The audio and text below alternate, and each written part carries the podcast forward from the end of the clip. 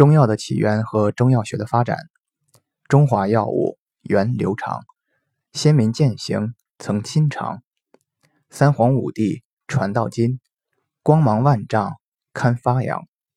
神农本草药物书祖，上中下品为妙想。成书秦汉称经典，三百六十五药藏。红景本草经籍注，分类按自然属性，载药七百三十种，首创药诸病通用。新修本草大唐县，国斑药典世界先。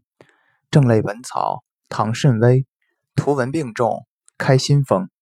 本草纲目是巨著，天下经献为此书。本草纲目又拾遗，六次大统功劳著。